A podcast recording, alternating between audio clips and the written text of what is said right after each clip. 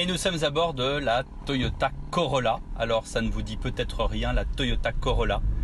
Mais la Toyota Corolla a été vendue à plus de 45 millions d'exemplaires dans le monde, ce qui fait d'elle la voiture la plus vendue au monde. Alors petite, euh, petite précision, si c'est la voiture la plus vendue au monde, c'est parce qu'on en est à la 12e génération et que cette voiture n'a pratiquement jamais changé de nom, sauf quand elle s'est appelée pendant un court instant la Auris. En ce qui concerne cette dernière génération de Corolla, on va bientôt avoir l'hybride rechargeable pour des questions tout à fait politiques et non plus automobiles, puisque vous savez que les hybrides rechargeables reçoivent une prime supplémentaire, ce qui n'est pas le cas des hybrides classiques dont fait partie la Corolla et dont jusqu'à présent elle se vante. Et oui, puisque le principe formidable de cette Corolla, en même temps que les autres euh, voitures de la marque Toyota, eh bien, c'est que on rentre chez soi et on ne sort pas le fameux câble pour la recharger. Elle se recharge toute seule.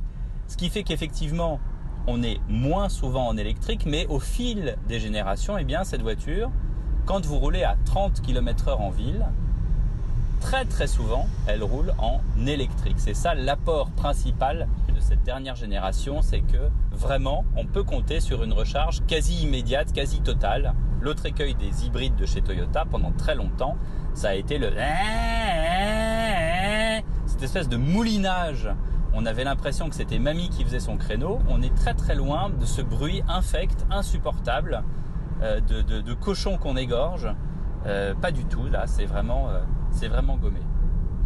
Pour le reste, vous n'aimerez sans doute pas le design de cette Corolla parce qu'il est spécial, comme toutes les voitures japonaises. On n'est pas dans le dessin radical des Honda, mais on n'est pas non plus sur un dessin consensuel.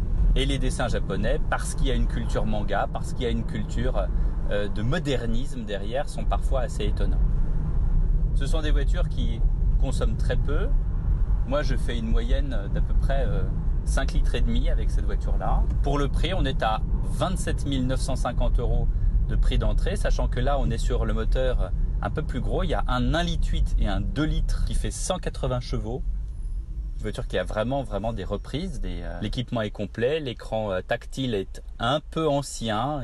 Le confort est honnête, sans plus. On sent un essieu arrière qui euh, pêche pour le confort de, cette voiture. On est très très loin du confort d'une 308. En tout cas pour ceux qui aiment la Terre, qui aiment la planète, qui veulent polluer de, de moins en moins et qui néanmoins ont un problème pour recharger leur voiture au bureau ou chez soi.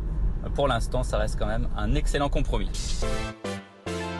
Hybride rechargeable ou pas rechargeable mais le débat est lancé quand même. Ouais, et ça, c'est pour l'instant, quand on a 30 000 bornes de recharge en France, dont la moitié qui ne marche pas, on se dit qu'il y a peut-être quelque chose à, à faire, un in-between, oui. un entre-deux, en faisant justement confiance à ces hybrides non rechargeables.